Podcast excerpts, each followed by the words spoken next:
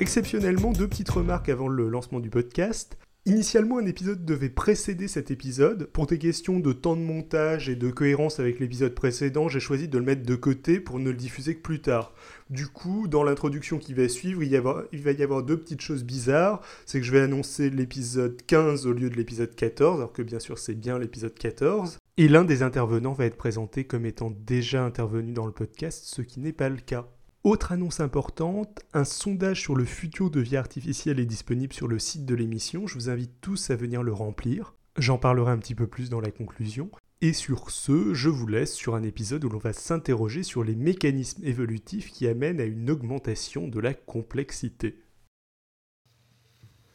Bonjour, bienvenue dans A-Life Vie Artificielle épisode 15. Et aujourd'hui, je suis toujours avec Baptiste j'ai failli t'appeler Bastien encore. Euh, le peuple aura encore ta peau. Euh, et euh, mon comparse Simon. Bonjour à tous. Et aujourd'hui, c'est Simon qui va être le, maître de cet épisode. c'est moi le chef. et qui va nous parler. Chantre mou, quelque part. De, de la théorie de l'évolution et de, de, de, ses faiblesses, de euh, la manière dont on pourrait euh, commencer à envisager euh, de repenser la théorie de l'évolution. La, dernière fois, on vous parlait on vous parlait d'émergence et en tant que biologiste ou en tant que personne travaillant de près ou de loin dans le, domaine de la vie artificielle, on a tendance à penser que l'un des moyens d'arriver à l'émergence, c'est justement l'évolution et la sélection naturelle, mais ce n'est pas si simple que ça. Et je te laisse enfin la parole, Simon, après cette longue et confuse introduction. Merci beaucoup pour m'avoir introduit de cette façon. Et euh, cette autoflagellation parfaitement magnifique également.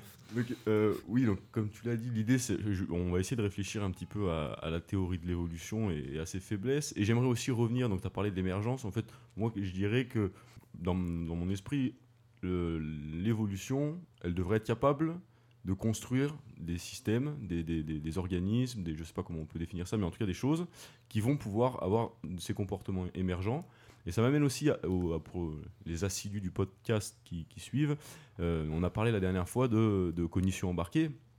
Et typiquement, on a envie que la théorie de l'évolution, que l'évolution puisse aboutir à une cognition embarquée, à produire quelque chose qui fait ce genre de choses. Et pour ça, est-ce que la théorie de l'évolution suffit? Est-ce qu'elle y arrive ou pas? C'est un petit peu les questions que, j'ai envie d'aborder. Et pour commencer, en fait, je dirais que non. En fait, le problème, c'est que bon, on a parlé la semaine dernière, la dernière fois de, cette cognition embarquée. On essaie tous de, enfin, euh, en algorithmique évolutionnaire dont on a parlé, j'ai parlé un petit peu de robotique évolutionnaire. On essaie d'avoir des choses comme ça qui, qui penseraient, qui auraient, euh, ce dont nous disait Baptiste, cette réflexivité, etc.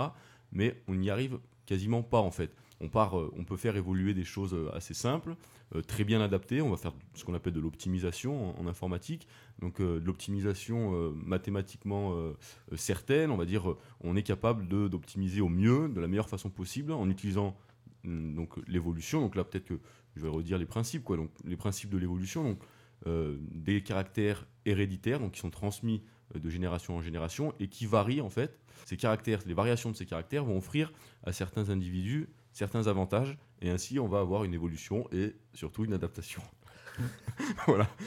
rien à, à partir de ces avantages, il va y avoir de la sélection et, euh, une évolution. Euh, Mais cette évolution-là, qui est très efficace, elle marche vraiment bien. Comme je vous dis, en informatique, on peut faire de l'optimisation super bien, c'est très puissant. Les algorithmes génétiques, épisode 5, euh, on a... Épisode 5. Cette évolution, elle bloque en fait. Elle, elle bloque, elle, on n'arrive pas à, vraiment à, à, faire des choses très complexes en fait. Et, pourquoi? Est-ce que ça viendrait pas en fait de ces, de ces...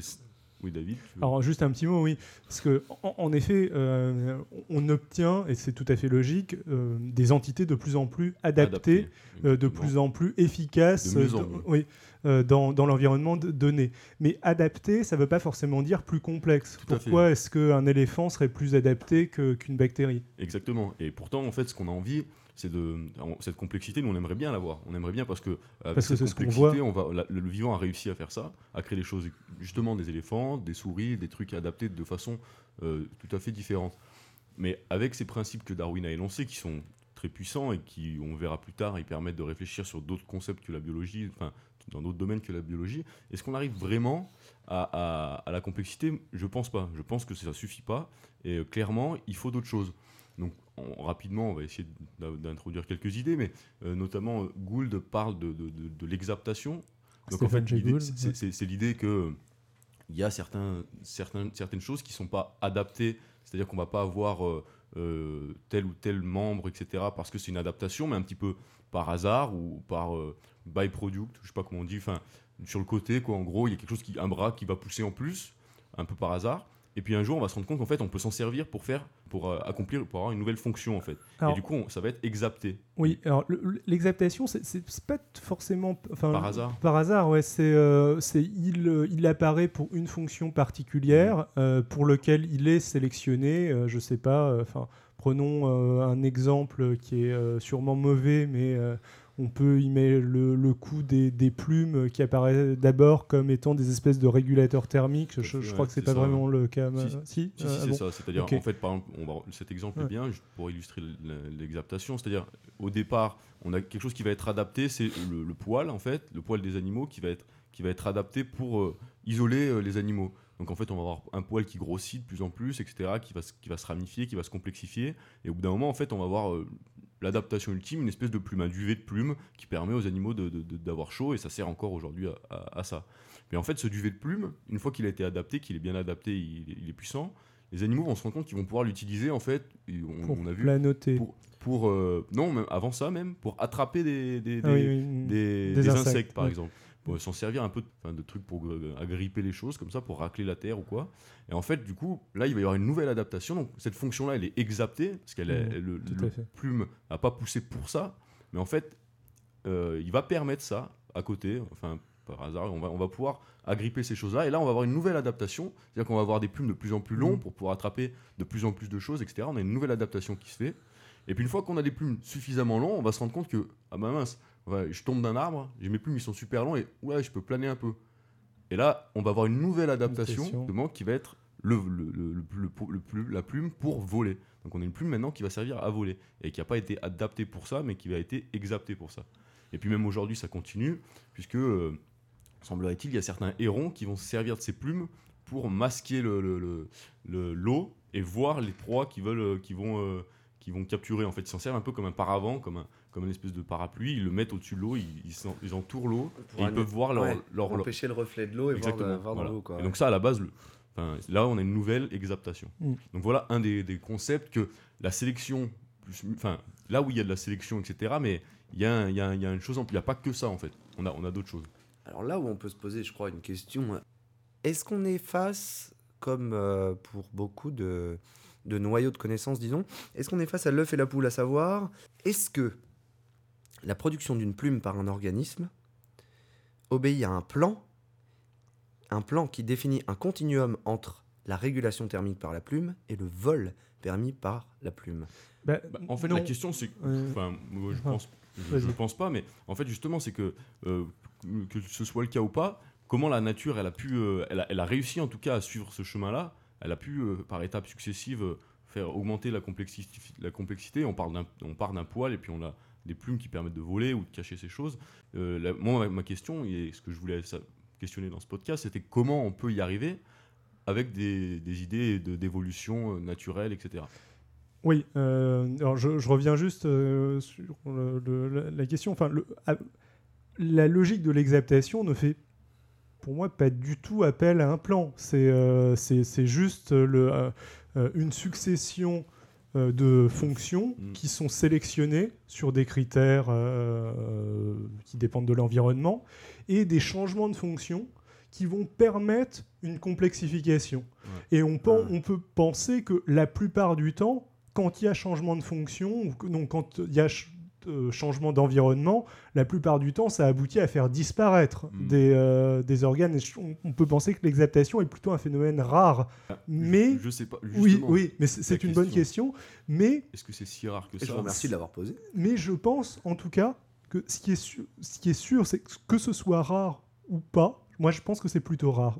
Mais bon, hmm. euh, je pense que ce n'est pas rare au niveau des organismes complexes. Parce que les organismes complexes résulte forcément de phénomènes euh, d'exaptation, vu que a priori c'est l'un des seuls mécanismes qui permet de, euh, d'augmenter fortement la complexité. Justement, donc, bon, et donc, euh, je suis pas sûr non plus que ce soit le seul. Et il y en a, y en a sûrement Oui, d'autres. Et en fait, en, en biologie, il y a beaucoup, on est en train de se rendre compte qu'il y a beaucoup, beaucoup de choses qu'on a laissé un petit peu de côté parce que, en fait, on a eu dans les années 50 euh, la biologie moderne, la, la découverte de l'ADN, etc. On avait un peu l'impression que c'est bon, on avait synthétisé le- les bases de la, le support justement de, de l'évolution, donc l'ADN, que avec sélection, mutation de cet ADN, ça allait être très bien, on, allait, on peut expliquer à peu près tout. Et en fait, ça marche pas, on n'y arrive pas, enfin, c'est ce qui me semble. Et donc, on va être obligé de réfléchir à des concepts comme l'exaptation, mais il y a beaucoup d'autres choses. Par exemple, on sait que l'ADN, il y a, il y a le, le phénom- les phénomènes de dérive Oui. génétique sont très importants. Et la dérive génétique, qu'est-ce que c'est? C'est juste de dire que on peut avoir l'émergence d'une euh, d'une population avec un certain phénotype, donc le phénotype, on en parle souvent, hein, le- euh, un quelque chose d'observable, avec un certain phénotype, sans qu'il y ait du tout de sélection euh, adap- d'adaptation. C'est pas du tout parce que euh, un- une certaine chose va nous, va nous donner un avantage sélectif qu'on va avoir un sous-groupe qui va se faire. Mais juste C'est l'idée que par hasard, par hasard, on va sélectionner quelqu'un. Donc derrière ça, il y a plein d'autres idées. Il y a Ouais. l'idée de, de fondateur des, euh, des, des- des gens fondateurs. Donc c'est-à-dire si on prend au hasard quatre personnes dans la population, eh ben ils vont pas exprimer euh, l'ensemble de la population. Ils vont pas vraiment se répartir comme il faut. On aura peut-être sélectionné des gens qui vont être d'un certain type. Et euh, si on continue l'évolution à partir de ces gens-là, eh ben ce type-là sera surexprimé alors qu'il fournit pas du tout euh, d'avantages sélectifs. Donc il y a aussi ce genre de phénomène. Et en fait, moi, ce que j'aurais tendance à dire, c'est que ces phénomènes-là, ils ne seraient pas du tout accessoires. Et en fait, ils seraient nécessaires pour pouvoir avoir l'évolution de cette complexité. Et donc, euh, donc j'ai parlé de la dérive génétique, de l'exaptation. euh, Il y en a encore beaucoup d'autres. on En peut fait, peut-être dire un mot, le, le développement voilà, aussi. j'allais euh, au, peut- au- ouais, au vas-y, développement. Au développement, en fait, le développement d'un embryon à un, indi- à un individu adulte euh, est extrêmement important et il va beaucoup euh, structurer euh, l'évolution des, des choses parce qu'on ne peut pas tout faire en fait. Parce que pour des raisons physiques, on ne peut pas avoir d'un coup, je sais pas, 18 bras qui pendent un peu n'importe comment parce que physiquement, c'est pas possible. On ne peut pas faire pousser ça. euh, Il y a des contraintes physiques. Ça reste dans le cadre, quoi. Voilà, c'est ça. Ça rentre dans un certain Mais ça cadre laisse quand même une grosse place au hasard. ça laisse une place au hasard. Mais en fait, ce développement-là, il- il- à mon avis, il est nécessaire. Et c'est peut-être aussi parce qu'il y a ce, développement qu'on va pouvoir aussi avoir des, des- des- des- de la complexité, Oui. des fonctions complexes qui vont arriver. Parce qu'en fait, euh, à travers ce développement, on va tester des choses, on va empêcher certaines Mm. choses de se faire, etc. Euh, que ce soit euh, sélectionné par, disons que ça donne un avantage sélectif ou pas. Et bon, enfin, il y a beaucoup d'autres choses dont on pourrait discuter. Ouais. Alors, C'est je- sûrement une idée ouais, très forte, euh, euh, l'innovation du développement au cours de. euh, y a- y a- de l'évolution. Enfin, un organisme unicellulaire, euh, je ne pense pas dire de bêtises en Mhm. disant qu'il n'y a, pas de développement ou très peu chez, chez ben, lui. Oui, oui, oui, oui, effectivement, il y a peu de développement. Et euh, c'est peut-être. Néanmoins, je pense Ouais. qu'il y a quand même, enfin, ça amène aussi à, poser d'autres questions. C'est donc ce que j'aimerais aussi euh, discuter, c'est cette place prépondérante du génome qu'on a qu'on donné. euh, Enfin, on a dit le génome c'est essentiel, c'est ça qui, évolue, c'est le support, les bases de, la génétique mendélienne, et- etc. Euh, on a compris Darwin, c'est le génome. Mais en fait, par exemple, lors des phases de développement, il y a des moments où le génome il, il intervient quasiment pas. Ou même pour, par exemple, pour dupliquer une cellule, une bactérie, il y a un moment où il faut un, système. donc là, on va revenir encore à Varela, mais il faut un système qui existe déjà en fait. Il faut, pour pouvoir dupliquer l'ADN, il faut toute une machinerie nucléaire, euh, que ce soit euh, donc euh, les, choses qui vont être transcriptase, etc. Enfin, tout- tout- toutes les enzymes qui vont être nécessaires au divisement de la cellule et à son nouveau développement, qui va être nécessaire et qui est en fait un espèce d'environnement dans lequel, on, dans lequel va s'effectuer le développement ou la division cellulaire, etc., qui n'est pas du tout génétique, enfin, qui est pas génétique, il y a autre chose, il y a quelque chose qui est là à un moment donné. Et on sait de plus en plus, et ça c'est ce qu'on appelle l'épigénétique, on sait de plus en plus que tout ce qu'il y a autour, tout cet environnement, il est pas si anecdotique que ça. Il y a certaines choses, il y a certains caractères qui sont transmis de cette façon-là. Euh, la méthylation des brins d'ADN, donc qu'est-ce que c'est la méthylation? C'est Va moduler ADN sont, en fait voilà sont, sont enroulés autour de, de boules en fait de protéines. Et suivant comment ils sont enroulés ils vont être exprimés ou pas. Cette méthylation elle est transmise entre générations et on sait qu'elle peut être modifiée pendant le cours d'une vie. Donc c'est un petit peu un espèce de retour du lamarckisme par exemple puisque Ah si, si. Oui, enfin, ça, ouais. Vas-y, Enfin, c'est- un peu une, un retour de l'hérédité des caractères acquis, Voilà, mais, euh, mais du lamarckisme, Non, pas du je pense que c'est. Ouais, mais, euh, mais du coup, en fait, on a vraiment quelque chose de, de- On- de- de- d'extérieur au génome qui est transmis aussi. Je dis pas que le génome n'est pas important, il est nécessaire, mais J'en avais dit quelques mots aussi euh, dans, dans l'épisode Mm. 2. Euh, Il y, y a aussi, enfin, ce qui est, ce qui est assez euh, fou et pas si instinctif que ça, c'est qu'on a aussi en fait une transmission qui est asymétrique. On hérite en fait Tout plus de choses de notre tout le mère. cytoplasme ouais. de la cellule œuf vient de la mère en fait. Ouais. Et euh, ça, c'est des choses qui ont, on a très vite observé ça dans la biologie, il y a des trucs qu'on comprenait pas et qu'on s'est dit ah mais c'est parce qu'en fait, par exemple, nos mitochondries, c'est les mitochondries de la mère forcément parce que le Mm. spermatozoïde perd son, son cytoplasme pendant la fécondation, donc il n'y a pas du tout de mitochondrie par Ah, de- du père ça. qui va être transmise. Hein, hein. Il y a plein de mécanismes comme ça. Et en fait, moi, ce que je voulais surtout, je ne suis pas spécialiste de ces questions-là, je suis pas un biologiste, etc. Mais ce qui m'intéresse, c'est de- de- d'essayer de, voir, est-ce que, en fait, à travers tous ces questionnements qu'on a là, tous ces trucs, tous ces petits points, l'épigénétique, la dérive, euh, l'exaptation, euh, le tra- la transmission de, de, de- de- non, l'épigénétique. En fait, l'épigénétique, on peut en parler un petit peu plus. Ça peut aller plus loin parce qu'en fait, on dit, je, suis en train de dire, il y a euh, euh, le cytoplasme aussi qui est transmis. Mais il n'y a pas que le cytoplasme. Après, quand on a des- un apprentissage qui est capable de, de se faire, on sait qu'il y a aussi euh, tout ce que nos parents vont nous transmettre, qui n'est pas du tout génétique. Et alors, concernant juste un, un mot concernant l'hérédité des, des caractères acquis, effectivement, on peut avoir des mutations génétiques qui ne transgressent jamais les règles du fonctionnel, même si c'est vrai qu'avec un bras qui sort de la tête, bon, comme Mm. ça a pu arriver à certaines espèces, euh, on va pas très loin. Mais disons qu'on on n'est pas dans l'aberration euh, la plus totale. On a toujours des choses qui, de toute façon, sont non fonctionnelles, sont bizarroïdes, peuvent être des anomalies, mais se tiennent. La vie ne peut expérimenter, et c'est là qu'on vient au thème d'expérience, Mm, que dans son propre cadre.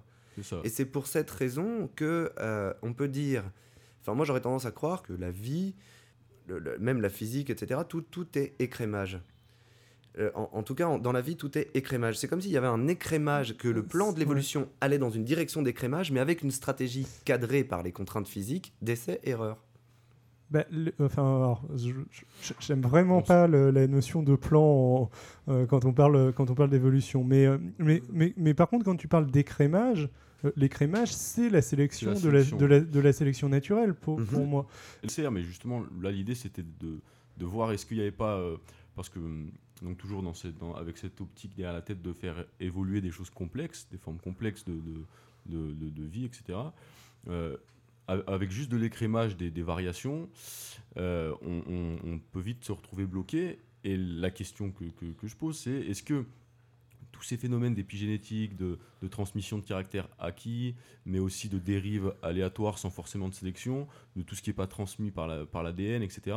Est-ce que c'est pas nécessaire et pas juste des choses qu'on va comprendre en- euh, et qu'on dira bon ben on a la, on a la transmission, la sélection, variation, etc. de notre séquence génétique et à côté des cas euh, disons euh, à part, mais qu'on peut comprendre dans les étudiants, que ça va être des cas d'épigénétique, mais qui sont juste des exceptions en quelque sorte.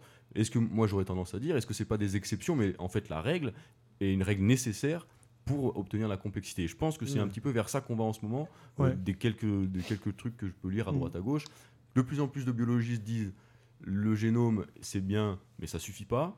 Et du coup, on se demande, bah, en fait, peut-être qu'il faudrait euh, voir ça à plus grande échelle. Est-ce que l'évolution pourrait marcher sans euh, les facteurs épigénétiques, etc. Voilà, c'est et ça. a Est-ce que priori, l'évolu- en inst- fait, instinctivement, enfin, à dire finalement, ta réponse est, euh, C'est est ça, plutôt enfin, non. de, de- de ce que j'ai observé en robotique évolutionnaire, par exemple, euh, ju- juste avec sélection et, et, euh, adaptation, on n'arrive pas du tout à quelque chose de, de- de très intéressant, autre que des robots qui, qui suivent des murs. On arrive à de l'optimisation, À une optimisation, euh, qui est très euh, efficace, mais euh, On ne crée pas quelque ouais. chose d'incroyable et de nouveau. Et de, de- Alors, est-ce que c'est une question de temps? Est-ce que c'est une question de nombre de- d'entités Ouais, sur lesquelles on fait? c'est ou- ce, que les- c'est ce que les gens qui Ouais. vont rester accrochés à une théorie euh, du gène et, et, euh, la sélection classique vont dire, c'est qu'en fait c'est juste que le problème, il est que vous n'avez pas assez de temps, que euh, vous expérimentez pas assez de choses en même temps, la vie peut paralyser beaucoup plus, etc. Peut-être, mais peut-être aussi qu'il y a des choses un petit peu plus en amont à voir, des concepts un peu plus profonds à repenser euh, au niveau de, de- de ce que, de, de ce que Darwin nous raconte. Alors j'ai un petit exemple, moi, qui vient d'un épisode de Malcolm. Ah, Euh, où à un Ça, moment bien, donné, donc Malcolm, hein, tout le monde connaît, euh, ceux qui connaissent pas, voilà, c'est- ma famille à moi, mais avec un génie dedans. Donc c'est un gamin qui est un super génie, qui est au milieu d'une famille, machin, bon, bref. Et Donc c'est un surdoué. Et un jour, il rencontre un mec qui est plus intelligent que lui, un gamin de 7 ans qui bosse à la NASA, je sais pas quoi. Et euh, à un moment donné, Malcolm donc lui décrit le fonctionnement de son cerveau. Il dit voilà, euh, moi dans mon cerveau ça va à toute vitesse, il y a tout un tas d'idées en parallèle, et bah d'un seul coup, paf, euh, je vois le- l'ensemble du truc et machin, hein, hein. et toi, comment il fonctionne le tien? Et l'autre gamin lui dit bah écoute, moi, mon cerveau c'est un peu comme une ruche dont chaque abeille aurait un cerveau comme le tien. Voilà, et donc pour moi c'est ça l'idée, c'est que technologiquement, quand on sera capable de produire la ruche, dont chaque abeille aura des cerveaux comme nos robots actuels par exemple, hein, et ben là on en arrivera à l'émergence d'une vraie évolution euh, robotique. Ouais, c'est un, un futur un peu plus lointain. Ouais. de- Alors, de ce l'évolution qui- robotique. ce qui est assez- Mets du ghost dans ton shell. On- On aura peut-être l'occasion d'en parler dans le prochain épisode, mais ce qui, ce qui est assez rigolo, c'est que ça peut faire, euh, ce, que, ce que tu dis peut faire référence à, aussi à cer- certaines théories type euh, Howard Bloom qui, euh, qui mélange un petit peu de la mémétique, mais qui l'applique à nous. C'est-à-dire que, il y a un certain nombre de gens qui considèrent que il y a déjà des, sup- des superstructures qui évoluent et dont l'unité de base euh, serait euh, nous autres euh, êtres humains euh, avec des capacités, des capacités cognitives. Donc, pour résumer un petit peu, en fait, on a une, pour recentrer un peu, on a une recette de cuisine que Darwin a proposée euh, en 1859, il me semble, si je dis pas de bêtises, etc., avec l'origine des espèces. Quelques bananes près, oui. Tout à fait. Et on a une recette de cuisine qui, en théorie, on avait cru qu'elle nous permettrait d'expliquer l'ensemble du vivant et pourquoi on a plein de des, des êtres vivants complexes sur Terre. La question c'est est-ce que cette recette elle suffit? Est-ce qu'il faudrait pas rajouter des choses? Et quelles choses rajouter? Et, euh, et- et- et comment, euh, comment mesurer ces choses? Et en fait, ça me ça m'amène à, autre chose, c'est que cette recette de cuisine, en fait, on se rend compte qu'on peut l'appliquer à beaucoup de choses. On peut l'appliquer euh, à autre chose que la biologie. Et ce que je pense, c'est que pour comprendre les, éléments de la recette qui sont nécessaires pour faire évoluer de la complexité, ce qui serait peut-être intéressant, c'est de réfléchir à cette recette de cuisine en dehors de la biologie, ce qui pourrait nous donner des indices. Et par exemple, hein, sous peu, David va sûrement parler de mémétique, mais je pense que euh, étudier la mémétique, euh, donc étudier euh, une théorie de l'évolution, mais pas, qui ne serait pas appliquée aux êtres vivants, ça pourrait permettre de mettre en avant des, mécanismes nécessaires à l'évolution de choses compliquées. Moi, je pense notamment à, à quelque chose qu'on essaie de faire avec des amis, donc travailler sur l'évolution de morceaux de mélodies musicales. Essayer de comprendre comment c'est possible que on puisse faire évoluer des choses comme ça et comment on pourrait les complexifier. Ça pourrait peut-être être un retour utile pour la biologie en disant regardez euh, les, les musiques etc ou je sais pas les courants musicaux ils évoluent de telle façon et pour qu'ils évoluent de telle façon il faut nécessairement qu'il y ait je sais pas une grosse dérive génétique une dérive enfin que vraiment il y ait un moment où ce soit complètement aléatoire et c'est qu'il y a que comme ça qu'on peut avoir des, des morceaux géniaux etc donc peut-être on va dire ah bon bah alors en biologie on va re- notre recette, on va souligner un petit peu les 250 grammes d'aléatoire. Là, on va en rajouter un peu plus. On va mettre 600 grammes d'aléatoire. Et puis, sélection, euh, on mettra juste une pincée. Comme dire que pour écrémer de plus en plus, l'ordre devrait régulièrement revenir au chaos et rebondir sur le chaos pour euh, repasser à l'ordre et qu'il y a un écrémage qui se ferait au passage, quoi. Si vous voulez, euh, chers collègues. Oh, je dis ça comme ça, hein. Il n'y a pas de problème. Donc voilà, c'était un petit peu ce que je voulais, les choses dont je voulais parler. Bon, a- à mon avis, on aura l'occasion d'y revenir. Il y aurait euh, beaucoup, beaucoup de points très précis à, cibler. Enfin, euh, dans chaque morceau de la recette, on pourrait euh, étudier chaque petit bout de la recette et quel morceau rajouter et, en parler pendant des heures. Mais voilà, pour aujourd'hui, ça suffira, il me semble. Mm. Donc, pour, pour résumer, pour comprendre, vraisemblablement, on sent qu'il manque peut-être des morceaux pour avoir une euh, théorie de l'évolution euh, pratique et réutilisable. Mm. Euh, les moyens d'obtenir ces morceaux, ça va être d'un côté tout ce qui est dans le cadre de la vie, art- dans le, le cadre de la vie artificielle, et d'un autre côté, essayer de retrouver une évolution en dehors euh, de, la bio- de la biologie strictement parlée, qui a aussi lieu, euh, ou alors euh, une biologie extraterrestre aussi, pourquoi Mhm. pas. Euh, et euh, ça, on peut a priori le trouver peut-être au niveau de euh, l'évolution de certaines productions humaines, comme euh, le, de la musique dont tu parlais, Mhm. comme euh, de la Des idées. mémétique, des idées.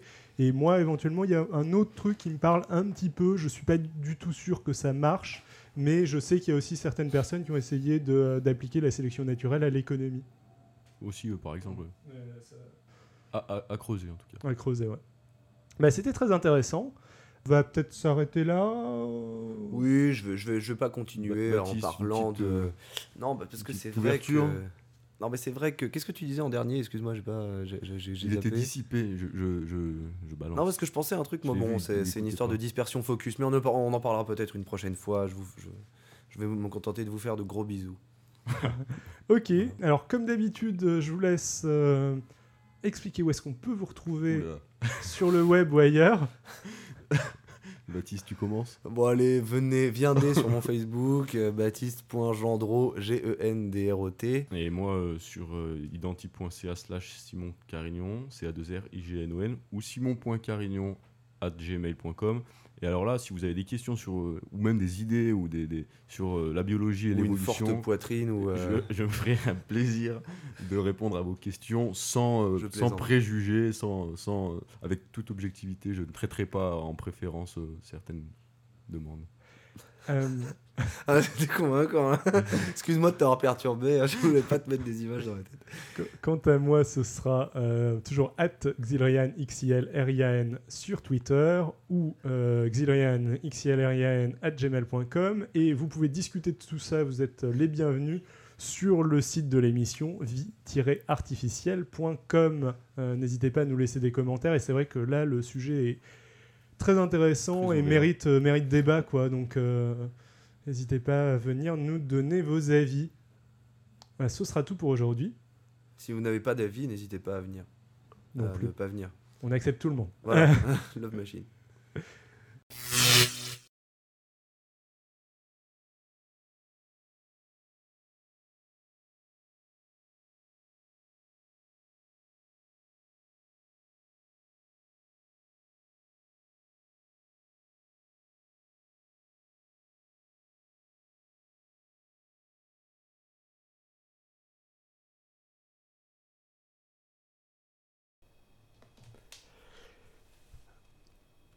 Quelques annonces pour conclure cet épisode. Déjà, Vie Artificielle ainsi que Podcast Science font partie de la sélection de Pod Radio pour ces Pod Radio Awards 2012.